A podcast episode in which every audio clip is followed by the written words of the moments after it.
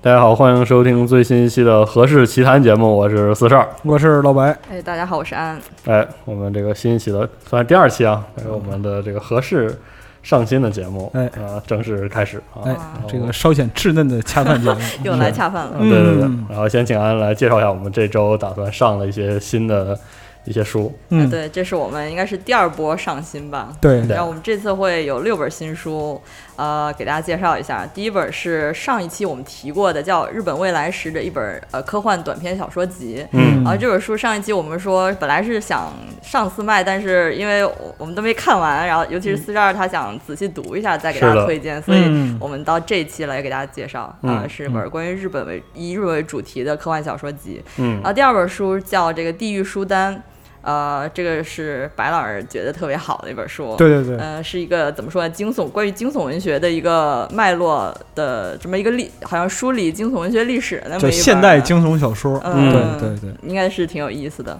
然后接下来上新的两本是这个类别，可能在集合以前没有推过，是两本挺文学的书啊，一本是中岛敦的《山月记》。哎，然后一本是狄更斯的《大卫·科波菲尔，是的，》我们为什么会 上这两大本部书？分是我要上的。进入了严肃文学的领域，是对嗯，我们可能会以一个比较有有意思的角度给大家说说或者说为什么对要上这对两本对儿。严肃文学不太不太尊敬的角度啊，哇推荐一下。别吧，嗯，反正我那肯定是啊。行行行，对，然后第五本书，我觉得我们可以重点介绍一下，嗯就是《塞尔达传说：旷野之息：大师之书》。但这本书之前我们在网站上已经推过是的一一轮了，是这个关于旷野之息这个文呃这个这个游戏的一本特别详细的。大部头的一本是的讲讲解吧，嗯就不光是嗯嗯嗯图册，然后文字量也特别大，十几万字。嗯，然后那个就是读呃读库 Red 老师，他有一个这个文这个书的文章的导读，然后在我们的网站上有，如果大家有兴趣的话可以看一下，我们把嗯这个链接放在时间轴上。嗯，然后在我们这儿买好还送这个对对对冰箱贴，非常漂亮啊。哎，对，只要这本《大师之书》在我只要在对在集合了合适买，我们就会有特点赠送，请大家支持一下。 对，谢谢大家支持啊！嗯，然后第六本书就是我们也是我们网站上一个很厉害的作者，是我我的偶像席路德的《男神考》。哎对，嗯，这个因为大家可能比较熟悉席路德老师的文风啊，讲这个神话呀、等等的。嗯是的然后他这个《男神考》我也看了，就是也是非常的有 娱乐性啊。对对对对 对，呃，特别特别有意思的一哎本讲西就是男神男神仙吧，就这么说了，啊是然后那么对一本书。讲人的八卦这个就大家都会，你知道吗嗯？这讲神的八卦这个是需要学问的，是的对对对对，嗯，然后是这么六本书，就是感觉类别非常的，就是混花样很多啊，各种类别都有。 非常恶趣味啊！是是是，对，然后我们大家就分别来来聊聊吧，就是行，哎，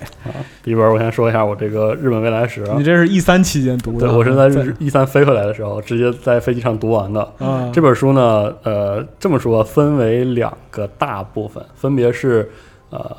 日本以外的作家嗯写带有日本元素的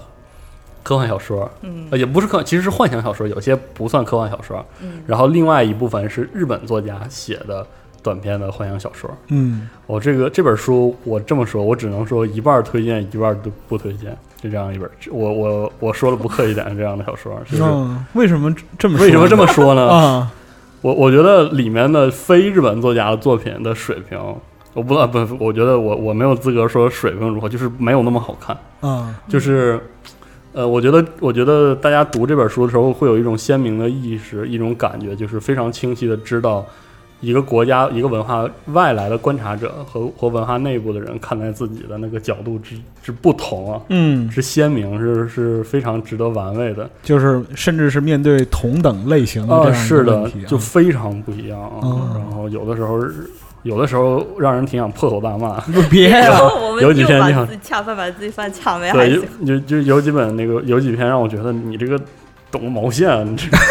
说他妈什么写啊？ 就这有么一严些重的呃，很很很流对日本符号的那种使用很流于表面。对，嗯其实他这个，我我看这本书，我是先特别认真读了一下两个前言，对然后那个编辑说啊，你知道，就是有很多外国作家对日本有非常大的刻板印象，对等等等等。对，嗯然后其中有一些小说，对对对对， 刻板印象罗完列全。 然后这个文儿里边本身 就是刻板印象，充满了啊，有几篇真充满了刻板印象，比如说这啊啊个啊开头的第一篇刘宇坤写这个物哀啊，完了你还真说我我当然要别说出来了吧？因为因为我想说刘宇坤，其实他之前有很多作品我也都读过，我也都挺喜欢的，但是我觉得他的作品是刻板印象强度特别高的。完了，延上延上完了嗯完了，因为他之前有一本书写那个，有一个短篇小说写折纸的，嗯嗯嗯，嗯对吧手中指心中啊嗯讲爱那个孩子的那个母亲是一个买来的对东东亚的对一对个对妇女，这样。对，但其实里面有太多的完全固化的刻板印象，他也没有对这个印象的，就是没有对这种印象的背后的那个人的的形象嗯做。就是说做一个深入的这样一个对对拆解，对就是在人的本质的这个嗯意义上的。然后包括这一篇物哀啊，他他真的没整明白什么叫物哀，我觉得他把这个物哀解释成一种对这个表面上的对过往昔的一个感伤，啊嗯然后但是他他嵌在一个很很好莱坞式的嗯嗯嗯，个人牺牲故事对里，个人英雄的那挺种挺感觉，挺怪的，真的挺怪。就是我觉得这本书，呃，这本书大家读的时候可以回去读一读，那个回去听一听麦教授那个通识节目的《东方》，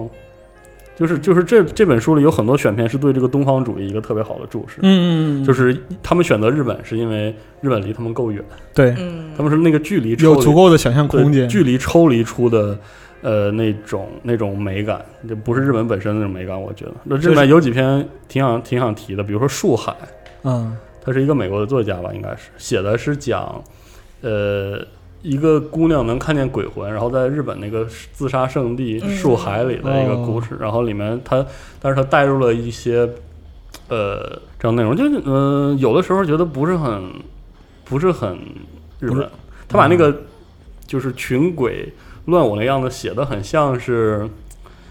呃，很像是吴有香，你知道吗？就是很像是那个。 个就就西方的那那种感觉，你你你会觉得这个一个作家自己的这个文化属性确实决定了很多事儿嗯啊、相比之下，呃，相比之下，我觉得日这里面日本作家的选片非常都非常精彩，嗯都非常厉害。比因如为这里边儿这个选片里边儿有伊藤计划，嗯对对，有有袁成塔，对啊，我特别想提一下这个，一个是那个内在天文学那篇，就很有这种东方式的说不明白事儿的，不说明白事儿的嗯那种你你先说清楚是说不明白哎还是不说说不说明明白事儿的那嗯种奇妙的东，而且它里面的所有元素都有些也并不沉重，有些是青春，有些是这个你很难说清的那种自省的东西，但是就很有那个韵味。我特别要提的是那个金色面包，白小川一水写的，因为小川一水我嗯特别喜欢。然后但是金色面包讲了一个就是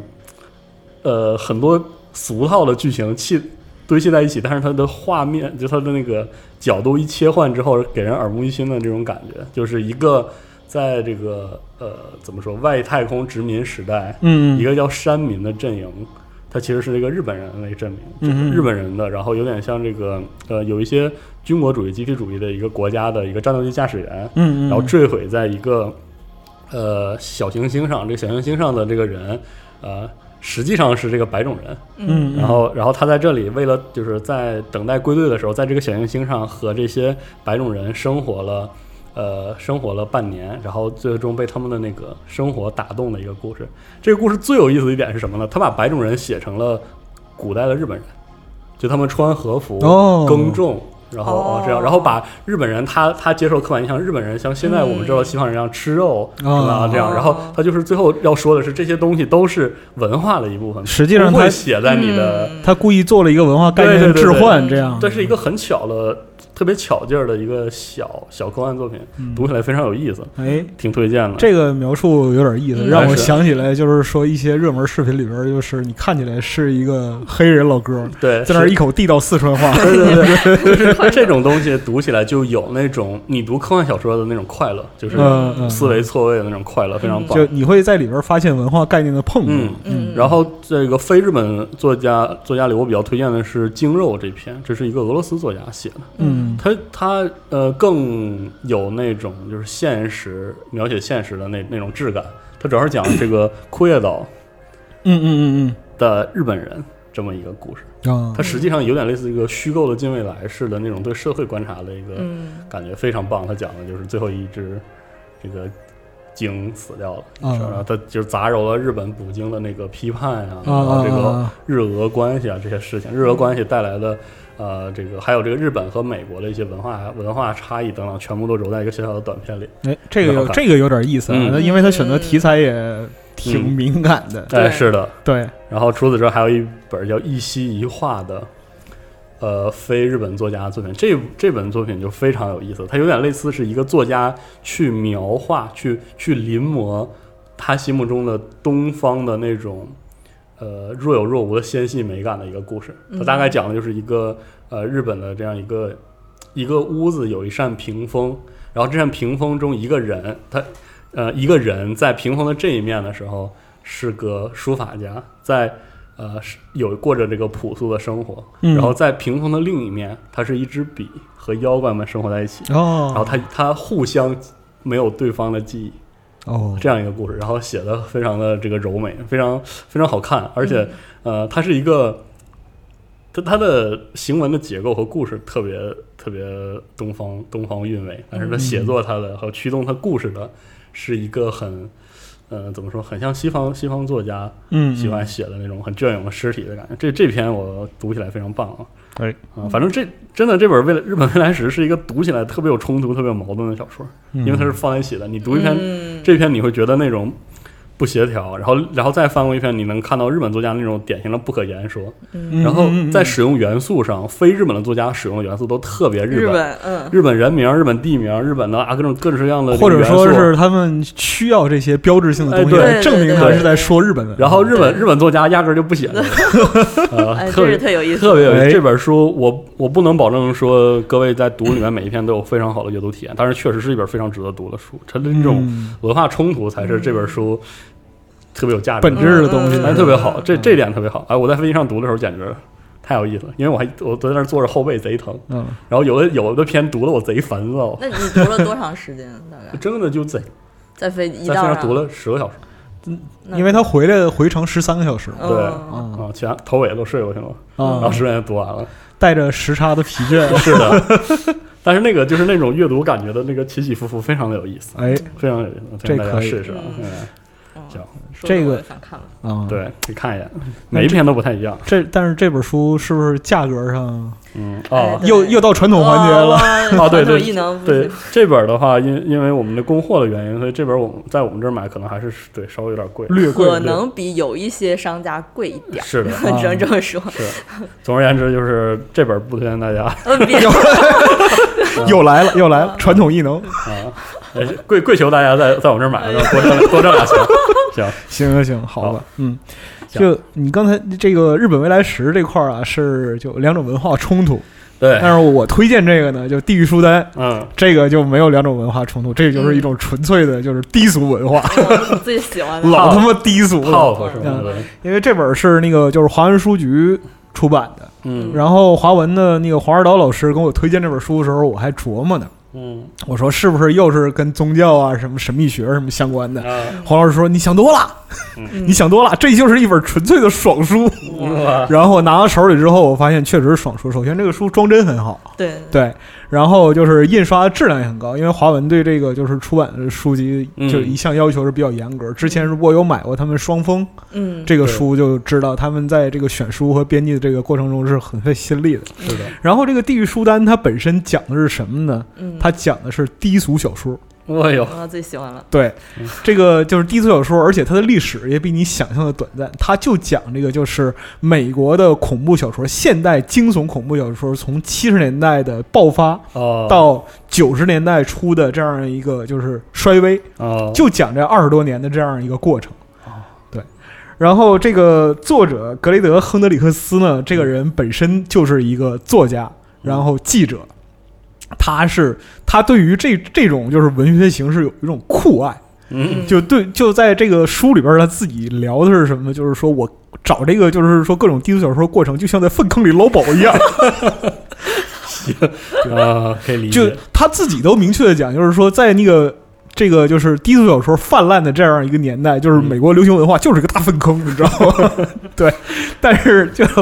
我我我我钟爱的就是从这个粪坑里边把这些有价值的东西，我认为有价值的东西捞捞出出来来给大家看看。啊，啊。那么就是这个书，你为什么说它就是是一个集低俗之大成呢？我给你念一下，这个就是封底写的这个就是内容，实际上就是它目录啊。嗯撒旦在自由市场上买卖灵魂，嗯骷髅医生拿起了手术刀，猫狗、虫鱼鸟和疯狂巨鲸发起袭击，植物充满汁液的绿色心脏里充满仇恨。嗯平静的乡村别墅像人间地狱，重金属喷涌着充满喜悦的血浆。哎呀，我这可个以太想看了吧？这嗯质感，呃，它这个里边其实讲的是什么？就是惊悚小说的几种这个大类，流行范式，哦流行范式，因为就是就说句特别不好听的话，就是作者啊，他本身为了就是写这本书，他一气儿就是读了三百多本儿嗯，类似这种内容，就最后已经给撑的受不了了，你知道吗？读疯了都。嗯但是就他从里边儿又就用惊人的毅力吧，嗯然后可以理解，就可以理解归纳出了就是当时的这些这几种就是低俗小说的写作范式，嗯哪些东西能吸引人的眼球？哦，对，那么就是你从这里边看下来之后，你就会发现这二十多年里边，这些低俗小说不但就是在当时形成了这样一个文化风潮，而且决定了当时呃文本衍生品的一些方向，哦，就比如说影视，嗯，比如说我们讲就是八十年代的 cult 片儿、血浆片儿，嗯它是从哪儿来的？就像那个猛鬼街啊，或者类似于这、啊嗯类似于这种东西，它是从哪儿来的？就像我们经常谈的 jump scare，嗯，这些东西都是从这个当时低俗小说的写作范式里边来的。就是反过来，我们现在津津乐道的什么林中小屋反的那个范式，其实对都是对对对这个时候的范式。对对对，嗯只不过就是说，在后来的几十年之间，这些范式略有变化，嗯，但是呢，就总体的风格和倾向，其实在一开始就注定了，嗯就是性，啊，然后 jump scare 血浆，行，对，就然后里边会根据他选择的特点，就是选择的方向不同，分为几种，比如说是宗教性的小说，那么啊就是那个、呃恶人，然后就变异动物，嗯啊，或者说是那个寂静小镇，就寂静岭，你知道吗？啊啊小镇，小对对镇对奇对谈对，，小镇奇谈啊啊，这些东西。总之就是，你只要把这本书看完之后，你大概就会明白近差不多三四十年吧，所有的套路，所有的就是说流行文化的这些东西和套路，包括但不限于惊悚片儿、恐怖片儿，嗯对哦还有就很多你包括说你看到很多就文学作品或者说影视作品里边儿的一些桥段，嗯，你看了之后都会明白就是这些东西从哪儿来的。哦，对，然后特别牛逼的是里边儿还有关于游戏和这个就是音乐的恐怖小说，哦，因为我里边印象巨深，他最后一句讲的是什么重金属喷涌，充满喜悦的血浆嘛。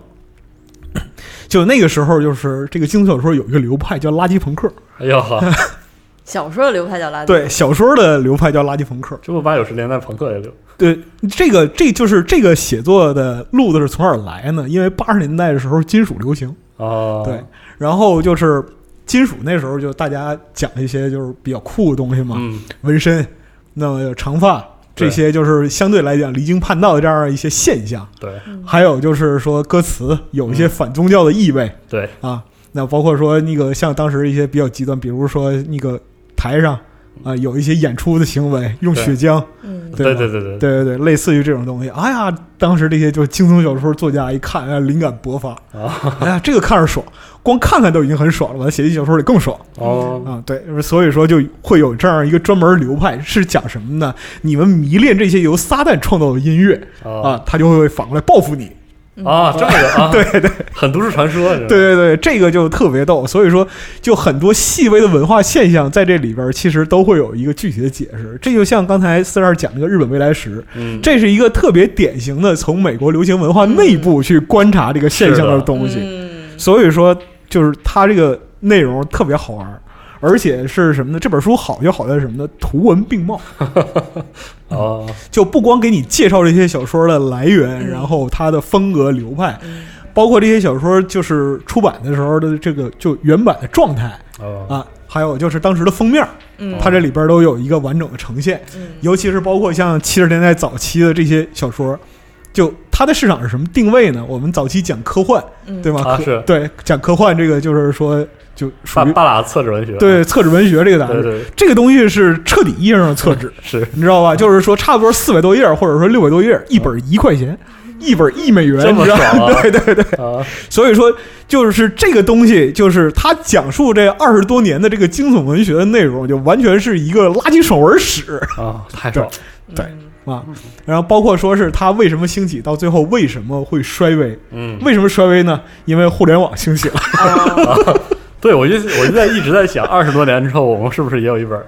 是不是？嗯，说一就说，就这个东就是，当然了，互我这个是个笑话，就是说互联网兴起导致的衰落，就不光是这样，也是因为就是这个市场对于这种类型已经厌倦了，对啊，，就就各种各样的因素都有。嗯但是呢，就是这本书，如果说是你呃能够把它从头到尾读完，嗯别的不能说，但是呢，至少等于一期流行文化 Pro 电台嗯，啊，这个评价是不过分的，是好几期我感觉好几，期，好几期，好几期，嗯，对。所以说这本儿我是相当推荐各位看看的，就嗯即使你根本不想就是说研究什么，或者说是对学习什么，嗯，单纯把它当成爽文儿，或者说是猎奇的内容看是也没问题。可以嗯对巨猎奇，对对对行，我所以说我就很推荐这一本儿。嗯嗯嗯，行，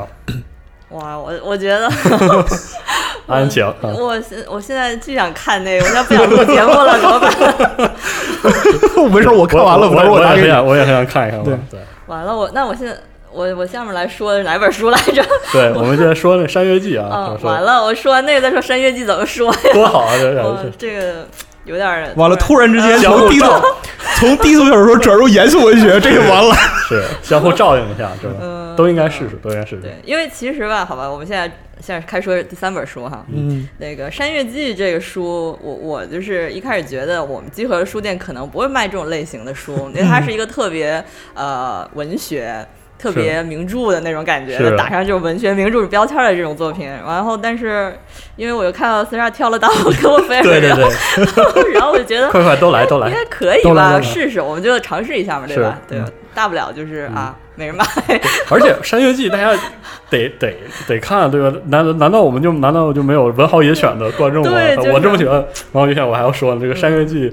主角山岛敦，这不就是 中岛敦中啊？中岛哎，中岛敦不是这个嘴瓢了还行， 对，就是主角嘛。然对后他的中岛敦他的技能不是对跟那月下兽对吧？对啊，所以对说应该对他那个技能月下兽就是从这个《山月记》这本书来的，对啊，嗯，我然后我们今天就不说文豪越权，我们就说这本书为什么这么厉害吧。嗯这本书实在是太好看了。它它到底讲的是个什么呢？它其实就是一个短篇小说集，就跟刚才那日本未来是一样。嗯是而且特就我觉得还特呼应的就是这是一个什么书呢？它这里面选了九个短篇，就是有八个短篇都是讲中国古代的故事。啊，它是一个日本人写中国文化的那么一个集子，就跟刚才你说那日本未来对对是对老外写日本的一样。文化交流，对对，它文化这交个流首先剧文化交流的这么一个书，它九篇里头，这其实有八篇，要不就是唐传奇改的，哦要不就是呃《西游记》里的改的，要不就是《左传》里的、《史记》里的，还有什么《列子》里头的。哦，他哇从那些以前的小故事里，他自己重新写了一遍。嗯就我觉得他还挺有品位的。我我这么说，我就 对有点冒犯了，不好意思。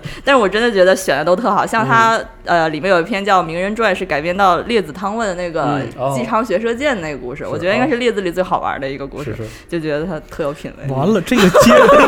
不是这个接着这个接着地狱书单讲，你知道我怎么替讲啊？ 不是我替美国流行文化感到羞耻，你知道 吗？ 对，其实。因为我觉得他这种就是重新讲一遍什么故事，经常会带着自己那个理解，嗯对对对对对和自己那对对个文化呃对控文字的那种控制，对和读起来非常但是这个从下里巴人跳羊城满雪有点快 呀、我就觉得我怎么接我多爽 啊，多大爽哥啊！了。呃，就是怎么说呢？其实日本作，尤其是大正时代的作家，他写中国，就喜欢中国的人还挺多的。嗯是就感觉除了这个中岛敦以外，好像芥川龙之介也特喜欢中国，他是是写过是是那个是唐传奇的什么杜子春什么的。然后对呃，唐传奇在日本特别受欢迎，嗯嗯对，嗯因为就是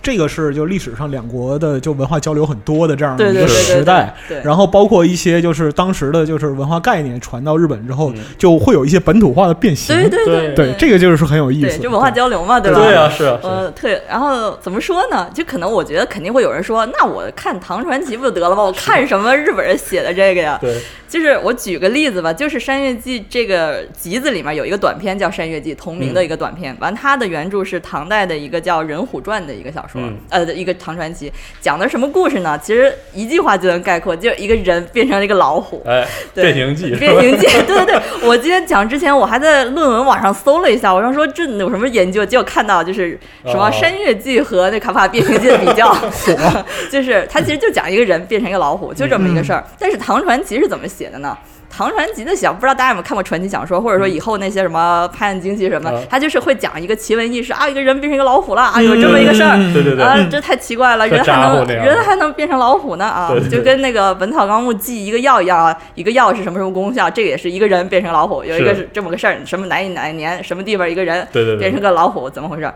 然后它就是一个没有任何人物的心嗯理过程，我就给你记这么一个事儿。主要是记事啊，对对对，但是这个周小敦把这个故事给改了，改的完全不一样，改的特 日本。就我变成一个老虎了，然后我就开始讲我为什么变成一个老虎，哦然后那大片大片心理描写哦。但他明明讲的是个唐朝的人的事儿，但是他就特日本，我觉得就是那种哦脑子里就开始有一些奇怪的，我不知道为什么，就是奇怪的碰撞，就觉得画特有画面感，感觉是的是在看一个日本人在讲一个中国的故事，对，就有还一种交融带来那个化学反对应，对对对，嗯就我真的觉得特有意思。然后还有就是，它整本书这整本呃短篇，就是整个集子里的，也不是全部都特严肃的故事，有一些嗯特别胡逼的故事，他、就自己瞎 胡写。嗯，所以就是大家不用说看了这个书，就是啊我文学名著就打上了这样的刻板印象。然后这个就嗯事儿其实是这样的，就是蒲松龄写《聊斋志异》的时候，里边有大概一半篇幅也是瞎写的。对， 对对对对，就是还挺逗的。但是它又有好处是什么？就是而且文字真的功底嗯太好了，是的特别美。然后你就得看的又觉得它特胡逼，但是又有深度那感觉。是而且其中我有最喜欢的一篇叫《物竞出世》，一听名字就知道是《西游记》哦改的。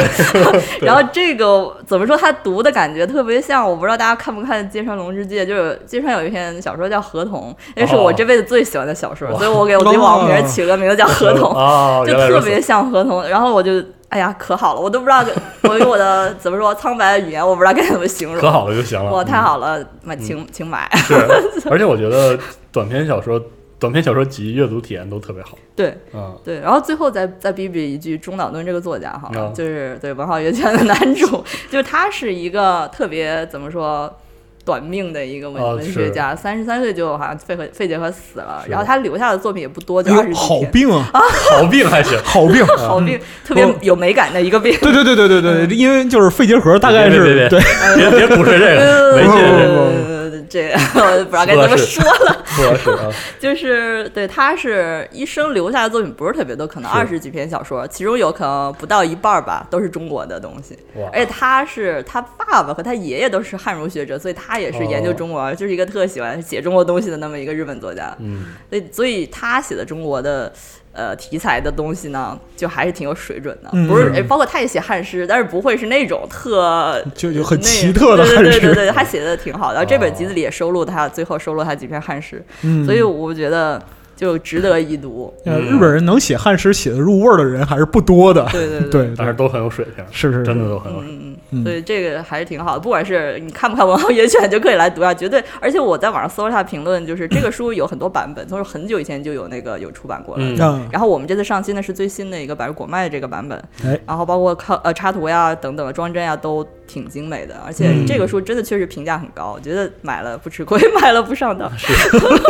而且我觉得短篇集嗯突就然恰饭。就非常适合碎片时间读，是你你不要总说说我没有时间读什么大部头，但实际上那一本书里每篇可能就几页，对，文就特集短是适合这样的，对啊就就是啊就尤其是一些就是很厚重的东西，在你可能拿起它就有抗拒感。在你闲着没事儿要刷朋友圈和微博的时候，你完全、哎哎你完哎哎全可以打开一本书看两页。嗯，对但是你想，就拉倒想，这个东西其实就是古代的，就是朋友圈结果， 你知道吗？对对就对，你看《聊斋》就一史是云这些东西，对吗？嗯就其实就是朋友圈传对啊闻，然后汇集起来的，对。啊，对啊，那那读起来就非常快乐，哎，嗯，所以对，这是我都突然不知道怎么结束了，怎么啊办？，非常就非常不错就，我也有点想正正经的读一遍。我那读过几次选片，别人给我复制粘贴了。哦，就是它里面有好多句子，你就是单独摘出来，就也就看特有意思，是感觉的像电影台词儿一样。对嗯，嗯，嗯，我们当时一帮人追着招卡夫卡看《文豪野犬》的时候，就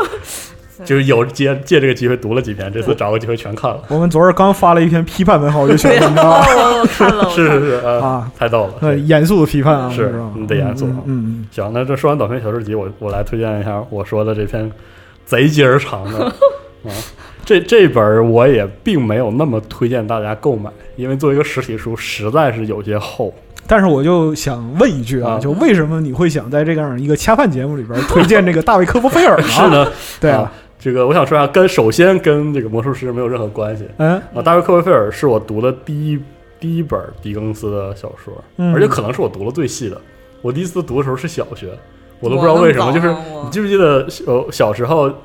就是那种书摊儿的盗版书摊儿里经嗯常会卖那种，就那种中间有一些这个画的很糟糕的插图那些名著啊，嗯各式各样的。然后我当时买的就是这本儿，呃。我怎么怎么能怎么来形容我对这本书的看法？因为很多人提狄更斯，肯定也不提这本儿啊，可能主要都是双城记是吗误读孤儿，对，啊《圣人记》《误读孤儿》什么的都是那个他都会说这个狄更斯那种掷地有声的对那个那个变革时代的洞察什么的啊，嗯对那个民间疾苦。那大卫科菲尔就虽然也也是这个痕迹，你看到的也是一个人物在风云变幻时代的呃那种那种成长和挣扎，但是我觉得他最有意思之处就是他他就是一个平淡的自传，嗯他就是一辈子，他就告诉你，你活着就会见到各式各样的人，遇到各式各样的事情，嗯啊，有很多，他们中有很多都是苦难，嗯而且这个有太多不尽如人意的事儿，嗯，但是但是你这辈子就就会这么一直过下去，你就有人生的常态嘛，对，然后就是他没有假假模假式的。就是呃，他虽然在里面歌颂了很多那种善意的人，就是那种、嗯那种善良，这种善良有可能是本性的，嗯，有可能是他的这个经济基础决定了，或者他的经历决定了那种善嗯良，也描述了很多恶。但是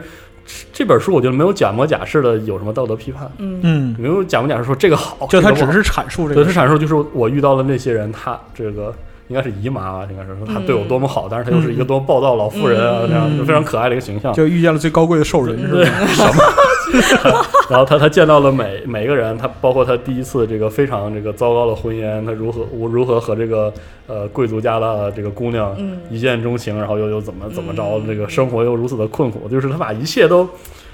都白描，然后这个也不能说赤裸裸，就就那么放在那里，嗯，嗯然后你读的时候有一种。